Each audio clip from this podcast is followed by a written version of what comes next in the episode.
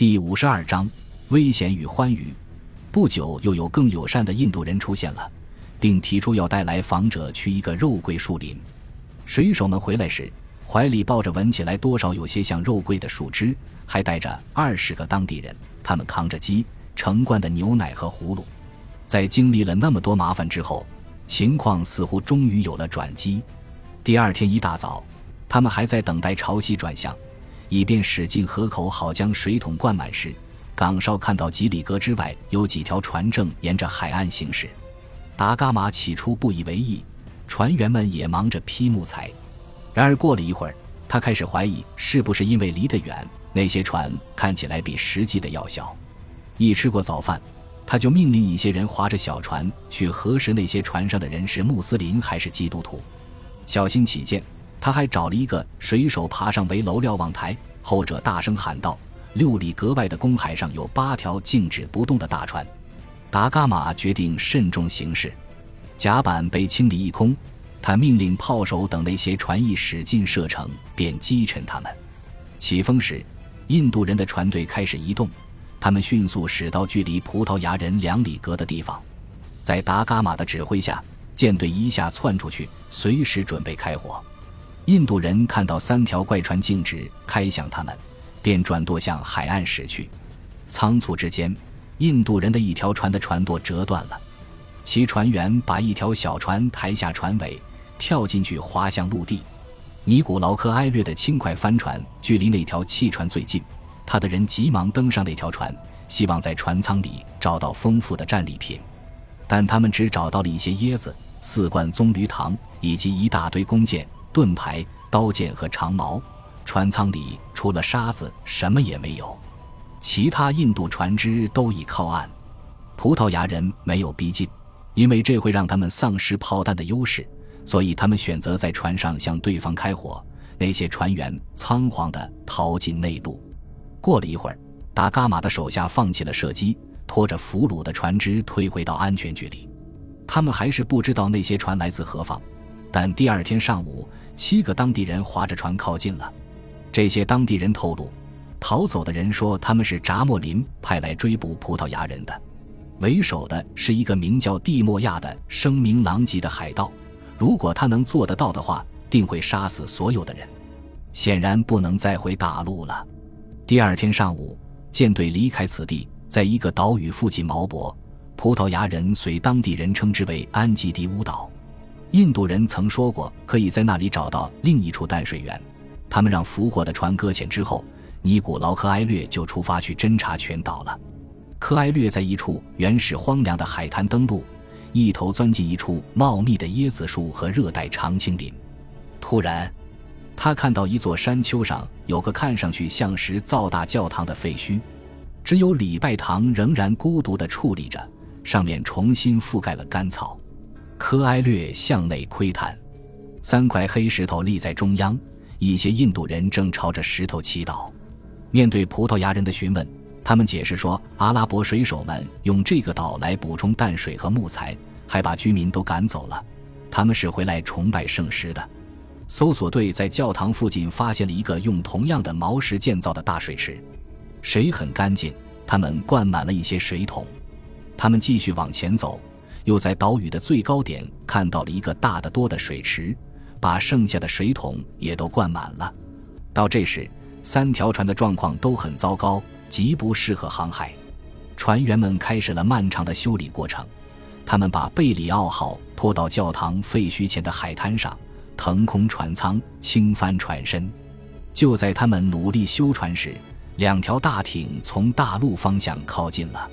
他们让葡萄牙人想起了轻快的潜水单桅货船。那些小型桨帆船吃水很浅，只有一根桅杆。百伯里海岸的海盗们就是乘着这种船突袭过往船只的。随着听起来像风笛的神秘乐声，桨手和着古典划桨，桅杆上飘荡着旗帜和横幅。葡萄牙人可以看见远处海岸边还潜伏着另外五条船，看样子是等着看情势的发展再决定是否出动。来自卡利卡特的印度人激动地警告劫持他们的人，不要让这些访客登船。他们说，这些人是纵横此间的海盗，他们会假装友善，但时机一到，他们就会拿出武器，抢走所有的东西，还把船上的人掳走为奴。达伽马命令圣拉斐尔号和圣加布里埃尔号开火，小船上的人赶紧躲避，还朝外乡人喊叫着：“塔姆巴拉姆，塔姆巴拉姆！”他们喊道，意思是“主啊，主啊！”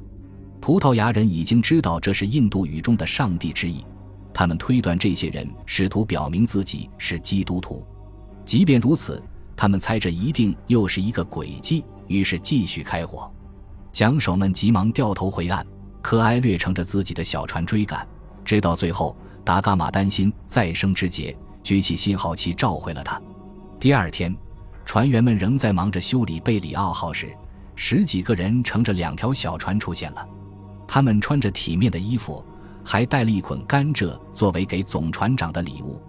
他们把船拖上岸，走上沙滩，请求或许看看外乡人的船。达伽马可没有接待来客的好心情。现在看来，整个沿海地区的人都知道葡萄牙人来了，而葡萄牙人对这个海岸却近乎一无所知。每天都会有新的威胁迫在眉睫。他确信这些新来的人是被派来打探情况的。他对他们吼叫着，他们后退了，并对乘着另外两条船前来的十二个人发出了警告。贝里奥号再次漂浮起来，船员们转战圣加布里埃尔号进行修理工作。虽然受到了不友好的接待，但本地人还是陆续前来。有些人还设法把鱼、南瓜、黄瓜和闻起来有点像肉桂的整船绿枝卖给葡萄牙人。最后，达伽马看到一个引人注目的人手里挥舞着木质十字架走上海滩时，才算疑心渐消。这位新的来客四十岁左右，说一口流利的威尼斯语，还会说阿拉伯语、希伯来语、叙利亚语和日耳曼语。他身穿一件亚麻长袍，头戴一顶利落的穆斯林小帽，腰带上插着一把短小的弯刀。他径直走到总船长面前，伸出双臂抱住了他。在拥抱过其他船长后，他说自己是个来自西方的基督徒，年轻时便来到世界的这个角落，为一个强大的穆斯林君王服务。他承认自己不得不皈依伊斯兰教，但直到今天，他内心里还是个基督徒。那天，他正在君王的房间里，突然从卡利卡特传来消息，说不知从哪儿冒出来一群人，说着奇怪的语言，从头到脚穿着衣服。他立即意识到他们一定是欧洲人，就跟自己的主人说：“如果不能获准去拜访他们，他会痛不欲生的。”他又说：“他的君王就是宽大仁慈的化身，君王让他邀请外乡人到自己的国家来，在这里，他们可以自行取用所需要的一切香料、补给，甚至是船只，而且还允许他们永远居住在此地，只要他们愿意。”达伽马对这位彬彬有礼的来客颇有好感，他以自己生硬的热情感谢来客的提议，并询问了来客君王的国度，得知那是个名叫过阿的地方，而那位唠叨的客人却只问他要了一块奶酪，并解释说要把奶酪送给留在大陆上的一个同伴，作为他们见面如此顺利的纪念品。奶酪拿了出来，一并奉上的还有两条新近烘焙的面包。但他并不急着离去，记录者写道：“他拉拉杂杂地说了很多话，有时甚至会自相矛盾。”保罗·达伽马疑心顿起，决定跟那些把他送来的水手们聊聊。他们是印度教徒，与这位穆斯林顾客没有太深的交情。他们平静地说：“他是个海盗，他的船就在海岸附近呢，只等他一声令下就会出击。”保罗上报了这个消息。葡萄牙人擒下了他们的访客，士兵们把他推到搁浅的船体上，一边痛打一边审问，但他仍然坚称自己是个诚实的基督徒。达伽马命人把他捆起来，吊在桅横杆上，拽着他的胳膊腿上下拉。被放下来后，他气喘吁吁地吐露了一些事情。他告诉他们，关于葡萄牙人到来的消息已经传遍了四面八方，整个国家都出动了。想要加害于他们，整个沿岸地区的大型武装力量都聚焦在船上，就藏在附近的溪流上，只等四十艘武装船前来打头阵。几轮酷刑也未能让他改变其他说法。他的声音越来越小，似乎试图解释他此行的目的是查明外乡人的身份以及他们携带的武器如何。但葡萄牙人很难听清他的低语。达伽马叫停了酷刑，命人把他关在一条船上，并给他包扎伤口。他决定带这个人回葡萄牙去，作为另一个线人呈现给国王。圣拉斐尔号还没有被侵犯修理，但他们不能再浪费时间了。这时，来自吉达、亚丁和霍尔木兹的阿拉伯舰队已经抵达印度。如果新的情报可靠的话，马上就会有大规模的袭击。最后要做的便是拆散所俘虏的船作为备件。那条船的船长一直站在岸上看着，希望能在外乡人走后收回他的船。当他看到船一片一片的被损毁，按捺不住的直冲过来，提议用一大笔钱来换回船只。这是非卖品，达伽马蛮横的答道：“既然他是敌人的，那么他情愿烧了他。”于是他便这样做了。感谢您的收听。喜欢别忘了订阅加关注，主页有更多精彩内容。